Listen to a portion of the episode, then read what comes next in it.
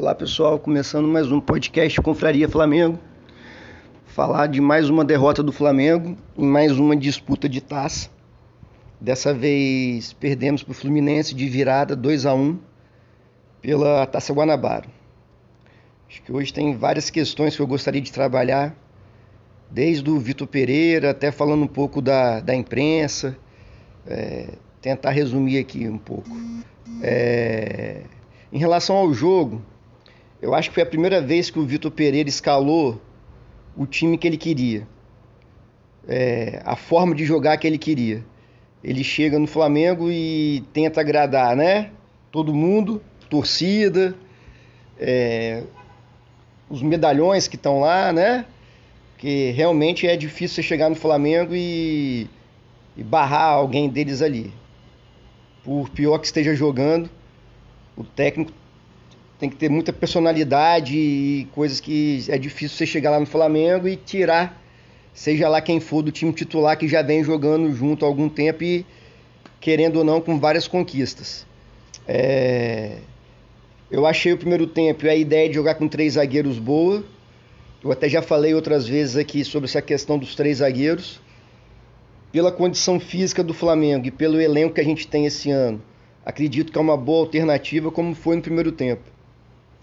E para mim ficou claro que o Davi Luiz é totalmente reserva nesse time. É, mesmo o Flamengo tendo tomado dois gols, para mim a defesa se saiu bem ali. O Léo Pereira, Rodrigo Caio e o próprio Pablo. Acho que deram conta do recado, deu mais segurança. O Flamengo não sofreu tanto como vinha sofrendo nos últimos jogos. E teve mais liberdade para alguns jogadores. É, o primeiro tempo, o Flamengo entra com os três zagueiros, né?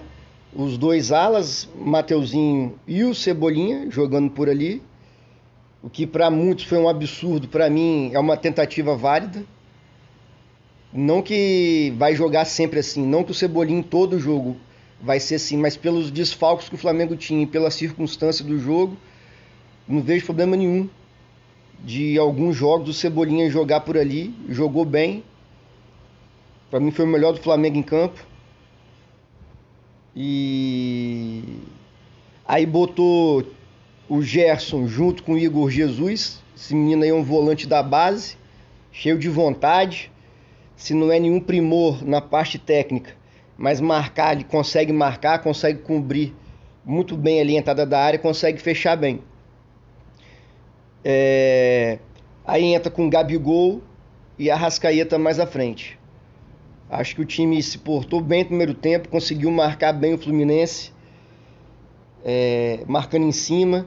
E o que eu mais gostei desse time do Flamengo foi a compactação. Pela primeira vez em 2023, eu vi a, a nossa linha defensiva lá no meio de campo, encurralando o adversário. Então, até os 30 minutos do primeiro tempo, mais ou menos, o Fluminense não jogou, ficou sufocado coisas que há muito tempo eu não via no Flamengo, que é essa linha defensiva alta. E eu acho que passa muito pelo Rodrigo Caio. Ele comanda muito bem essa linha defensiva e mais uma vez jogou bem, né? O Rodrigo Caio estando em forma é um grande reforço pra gente. É... Então o Flamengo conseguiu encurralar o Fluminense no primeiro tempo. A marcação boa lá em cima, o time compactado. Mesmo quando o Fluminense conseguia sair da primeira marcação, o meio de campo já estava em, em, cima, a defesa ali, então eles não conseguiam criar muito.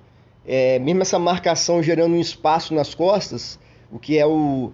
Não tem como não gerar esse espaço nas costas, mas o Flamengo conseguiu se prevenir de algum lançamento nesse espaço vazio que fica, porque sempre que o jogador do Fluminense estava com a bola, tinha alguém do Flamengo pressionando, tinha alguém do Flamengo em cima.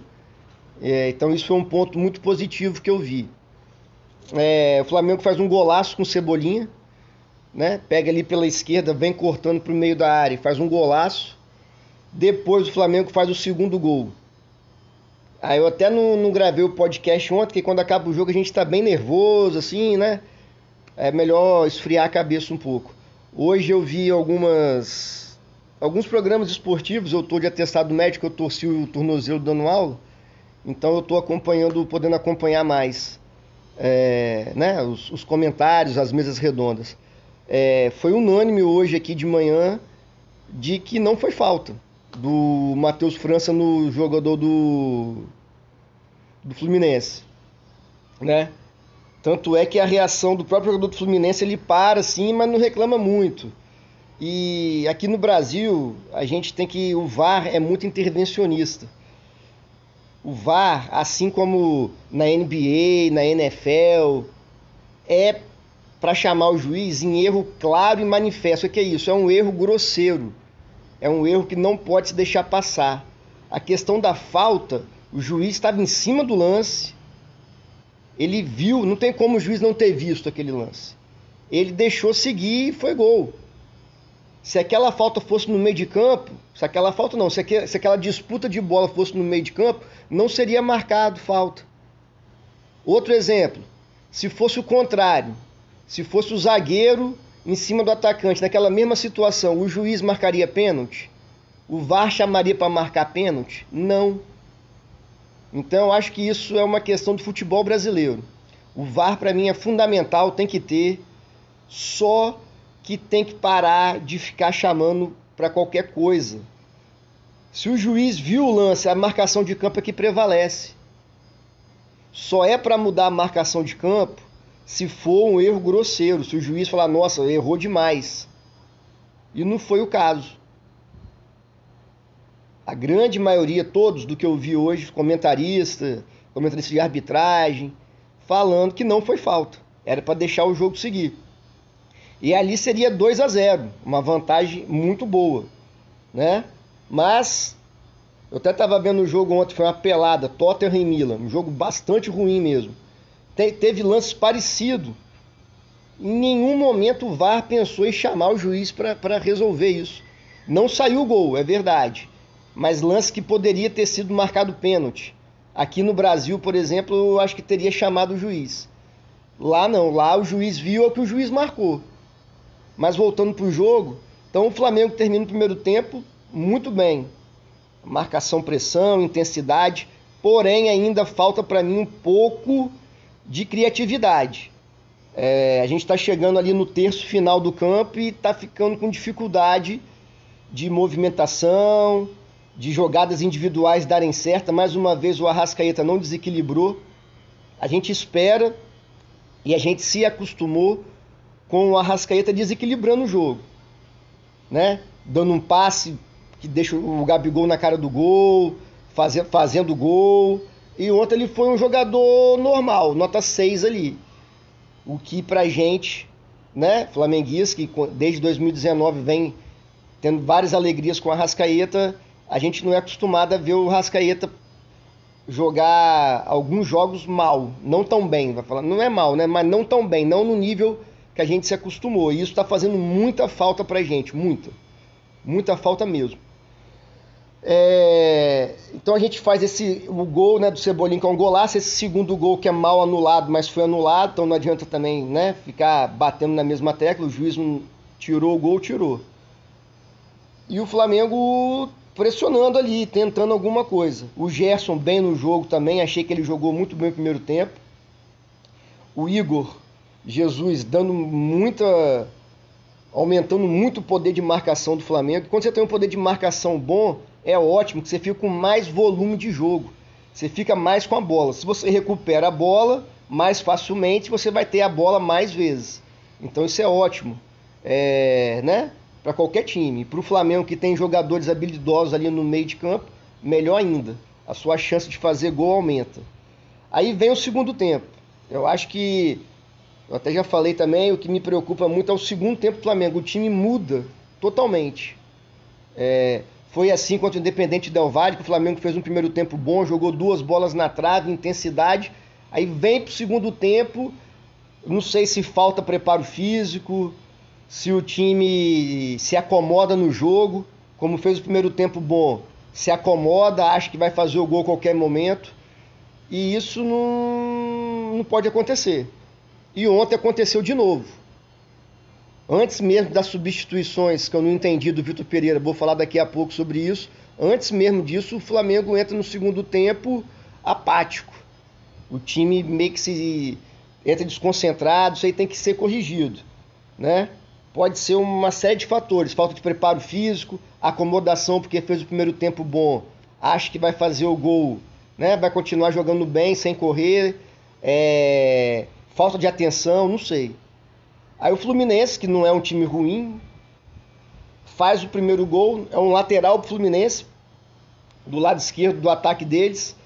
A defesa, a linha defensiva não, não conversa, alguns jogadores ficam com a linha alta, outros descem, até mesmo porque né, lateral é, na intermediária ali, eles, eu acho que faltou uma comunicação ali.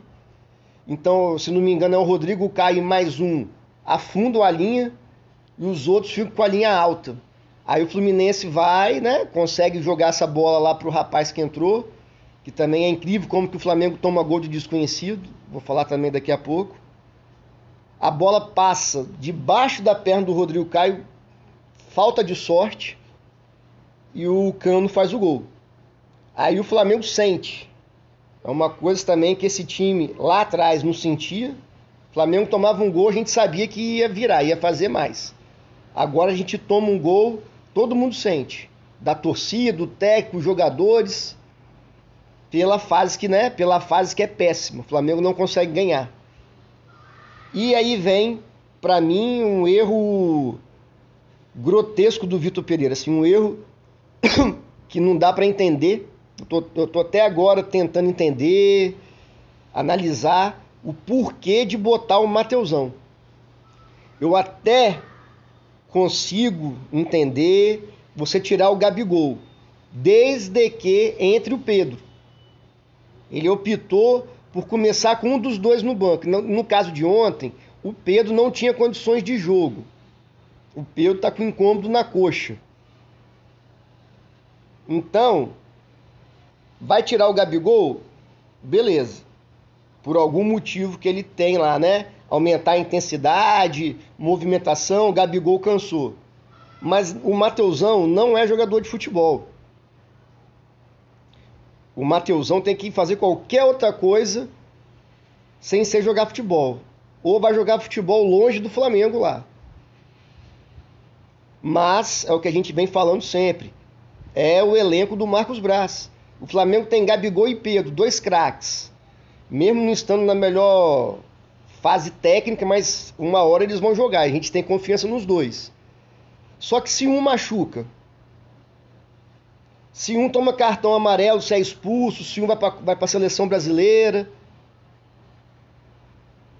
Então o reserva que a gente tem de centroavante é o Mateusão. Então é, eu não consigo entender o que, que se passou na cabeça do Vitor Pereira de colocar o Mateusão o Mateusão para jogar. Nada justifica. É impossível que o Mateusão treine bem. A falar, não, o Mateusão tá arrebentando nos treinos. Não tá. Mentira. Sabe? Então o Flamengo perde o jogo nessa substituição. Ele faz três substituições. Tira o Igor Jesus, que só saiu porque só pode estar tá cansado. Não é possível, né? Eu acho que o menino realmente cansou.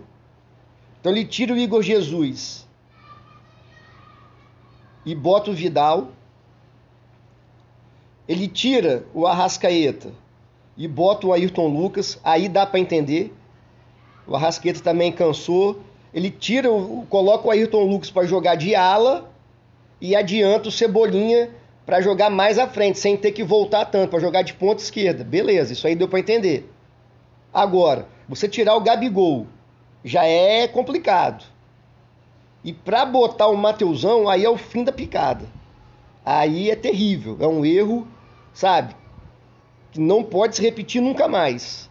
Ele já tinha colocado o Mateusão em alguns jogos, a mesma porcaria de sempre. Eu vi parte da entrevista do Vitor Pereira falando que o Mateusão dá profundidade. Cara, o Mateusão não te entrega nada. Com essas substituições, o Flamengo ficou sem ninguém criativo no meio de campo. O meio de campo ficou Vidal, Gerson e os dois alas ali, né? O Ayrton Lucas e o Mateuzinho. E na frente ficou Cebolinha e Mateuzão.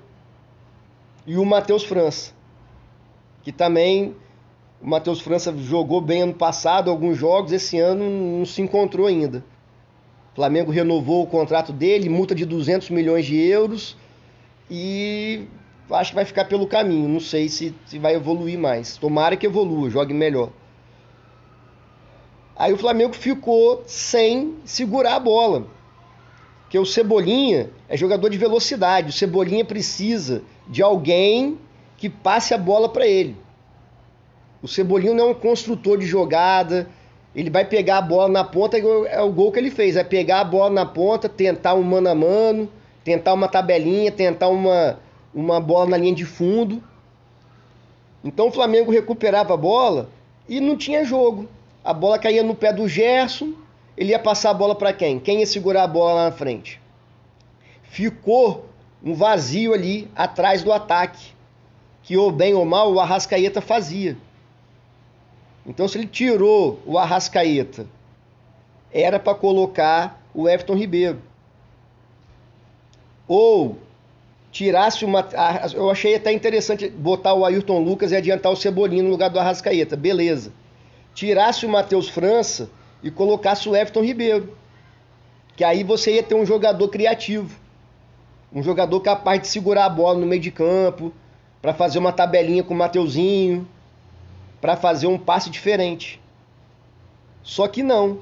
Ele tirou Gabigol, Arrascaeta e o Igor Jesus, botou Vidal, botou o Ayrton Lucas e o time ficou preso. O time ficou sem movimentação, né? Ficou sem esse jogador criativo no meio de campo. Então acho que isso aí também foi um erro grave. E com o Mateusão é um a menos.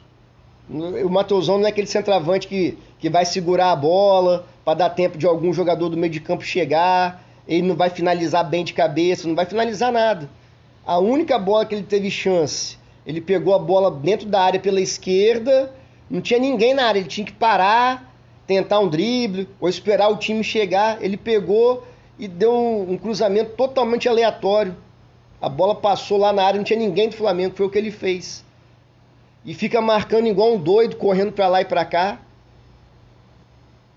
Centravante, Óbvio, tem que marcar. Todo jogador tem que marcar. Mas você não pode botar. Você não pode tirar o Gabigol e botar o Mateusão, porque o Mateusão tem mais intensidade. Porque o Mateusão marca melhor a saída de bola. E não existe. Sabe? O Mateusão teve, ele é tão. Parece também que não tem muita inteligência.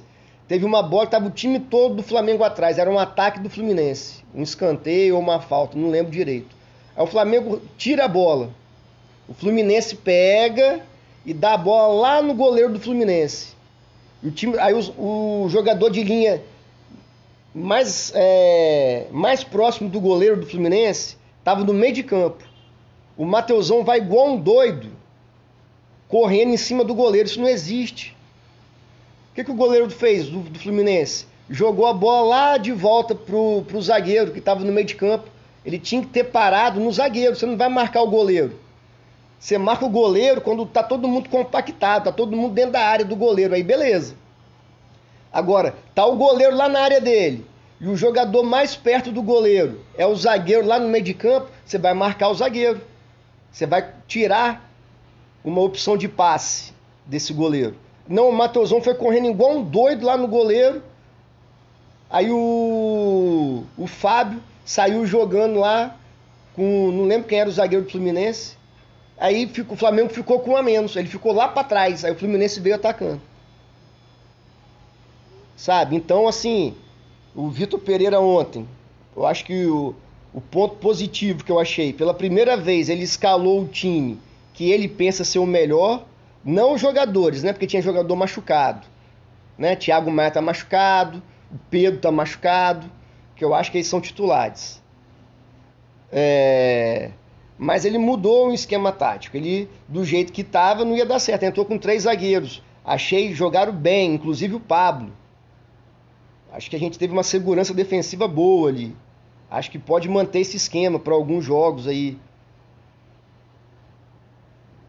Agora, essa substituição dele matou a gente. sabe? É, a gente ficou com um jogador a menos que é o Mateusão e ficamos um tempão do jogo sem ninguém de criatividade no meio para dar essa bola no Cebolinha, para dar a bola no, no Mateuzinho ou no Ayrton Lucas que passasse. Aí lá depois dos 30, ele tira o Matheus França e bota o Everton Ribeiro.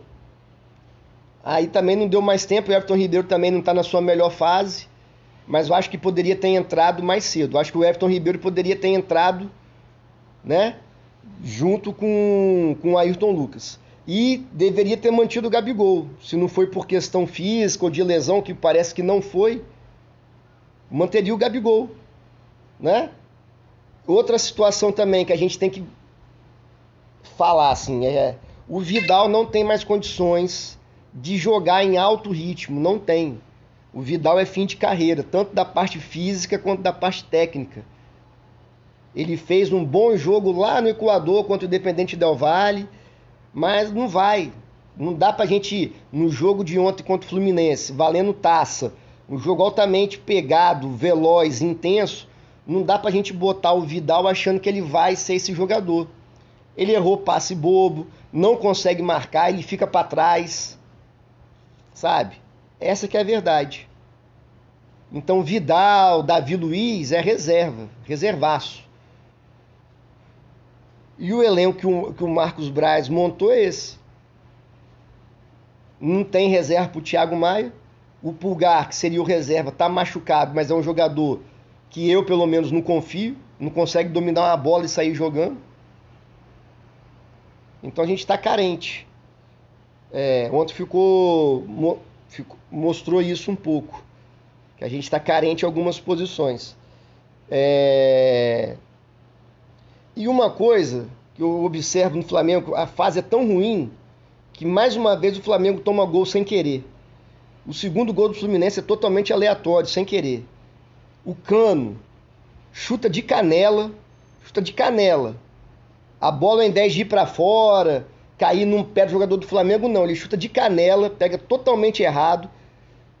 A bola cruza a área e cai num pé do jogador do Fluminense, que também chuta errado. O moleque falou que ele pegou mal na bola.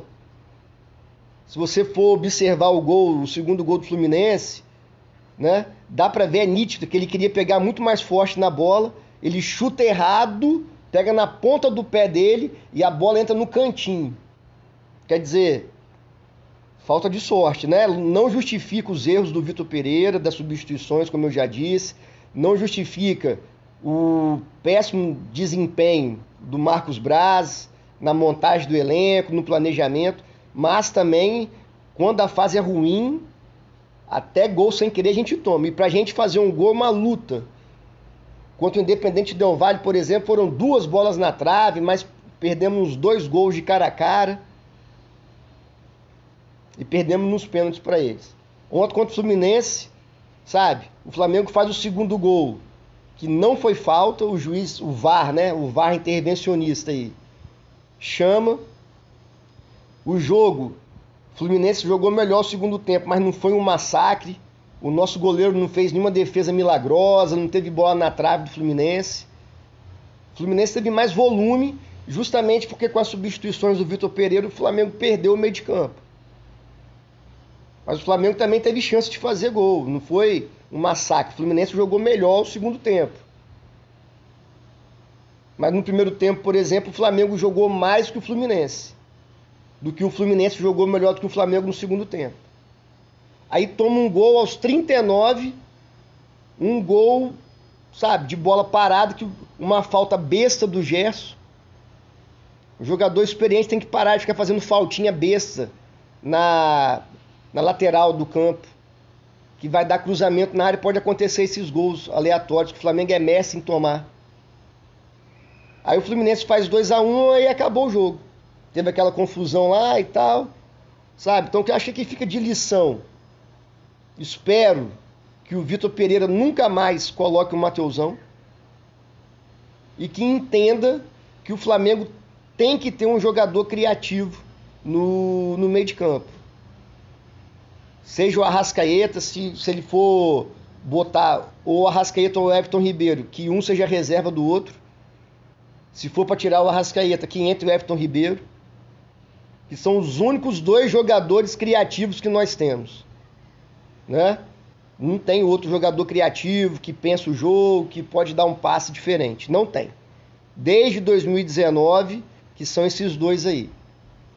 Então, que ele aprenda isso e que ele entenda que alguns jogadores não têm condições de jogar no Flamengo. Mateusão não dá mais, né? Nunca deu. O Vidal não é jogador para um jogo intenso. O Flamengo esteja precisando de intensidade, de marcação. Que o Davi Luiz nem jogou ontem, mas não fez falta nenhuma, nenhuma. Com o Davi Luiz, o Flamengo não consegue jogar com essa linha alta, que foi para mim um ponto positivo do jogo. Se vocês puderem relembrar ou ver como é que foi o primeiro tempo do Flamengo, o time jogou em 20 e 30 metros, como fazia em 2019. Não estou falando com a mesma qualidade, falando a ideia. A linha defensiva quase no meio de campo, encurralando o adversário. Com o Davi Luiz não consegue, ele é lento e não guarda posição, sabe? E tentar botar um padrão nesse time. Próximo jogo, a gente não sabe se é contra o Vasco ou contra o Volta Redonda. Eu acho que pode manter esse esquema tático. Também não adianta fazer um jogo com três zagueiros. Beleza. O time até que se portou bem uma parte do jogo. Aí chega na semifinal, já entra com outro esquema. Volta para o esquema antigo. Eu acho que tem que ter um padrão. Nada impede de, durante o jogo, devido às circunstâncias, aí talvez tire um zagueiro, coloca mais um no meio de campo, mude de, né? 3-4-2, 3-4-3 para um 4-4-2 durante o jogo, mas eu acho que tem que ter um padrão definido.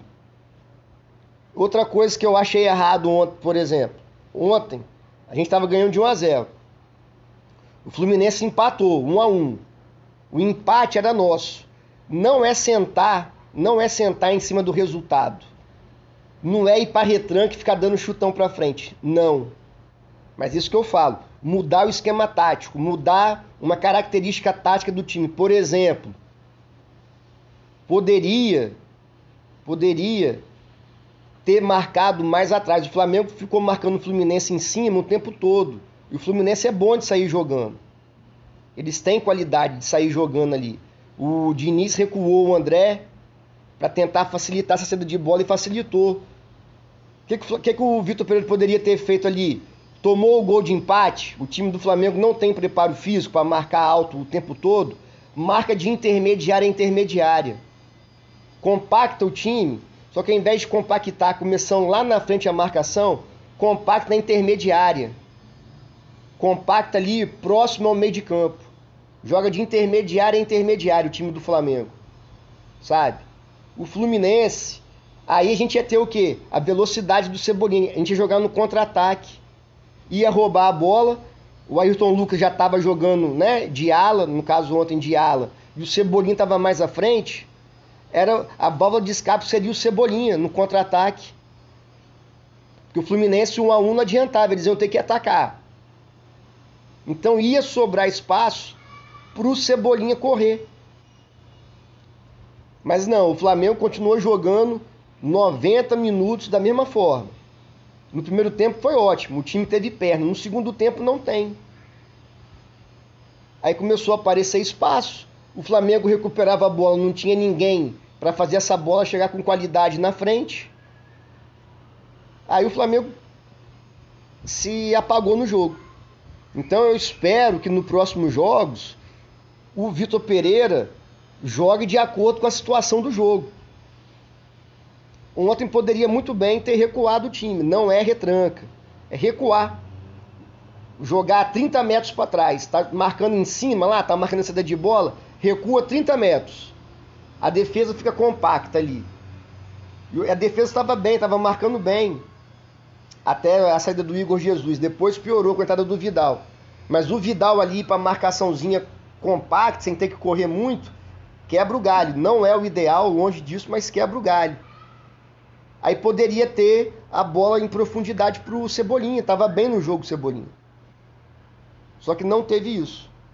Então, é, eu vou essa semana ainda vou falar especificamente sobre o Marcos Braz novamente, como é que ele está moendo mais um técnico do Vitor Pereira, que também tem seus erros, mas acho um ponto importante também que eu achei foi a substituição do Gabigol.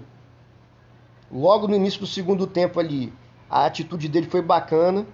Achei que ele ia sair bravo, não, ele saiu bacana, cumprimentou todo mundo, chamou a torcida. Durante o jogo, ficou participativo no banco de reserva. Isso mostra o quê? Mostra que pelo menos os jogadores estão ali com o Vitor Pereira. Não acredito que se o Gabigol, os outros jogadores estivessem satisfeitos, teria essa atitude. Poderia sair sem reclamar e tudo mais, mas não precisaria ficar ali no, no banco de reserva é, né, ativo ali, participando do jogo. Era ficar sentado e pronto. Me substituiu, tudo bem, estou aqui no banco, não reclamei, mas a atitude foi legal do Gabigol. Agora, a diretoria fica calada. E no Flamengo tudo vira uma bola de neve, né? Tudo é notícia. E só para terminar, é... aquele narrador do jogo de ontem é o Sérgio Maurício. Ele narra a Fórmula 1 e tal. E ele é botafoguense declarado. Sabe? Durante a Fórmula 1 vazou um vídeo dele. Apareceu lá na Bélgica. Apareceu uma camisa do Botafogo na torcida da Fórmula 1. Ele falou em off mas alguém gravou e jogou na internet. Ele falou com o diretor lá da transmissão, falou: "Tá vendo? torcedor do Botafogo tá na Bélgica. Vocês do Flamengo, um bando de mulambe, pobretão, não tem dinheiro para viajar." Então o cara é frustrado, né? Todo botafoguense é frustrado com o Flamengo, natural. Só que ontem, em algumas situações, foi nítido, nítido, a intenção de, de falar mal do Vitor Pereira. Você fazer uma análise do Vitor Pereira, de que ele errou, beleza, mas tem que ser assim, ó, o Vitor Pereira errou porque substituiu errado, as substituições não deram certo por isso, por isso, por isso. Agora ele falou, ele, ele como narrador influencia as pessoas. Ele falou, o Vitor Pereira fez de tudo para perder o jogo. Cara, ele substituiu mal mesmo. Só que o narrador não tem que falar isso. Em vários momentos ele fica falando. Até ontem, antes do jogo começar, a Taça Guanabara era um título simbólico. Quando acabou o jogo, esse mesmo narrador entrou em êxtase que o Fernando Diniz ganhou uma taça. Ganhou uma taça, valia título mesmo, Taça Guanabara, mas importância zero. Importante é quem é campeão carioca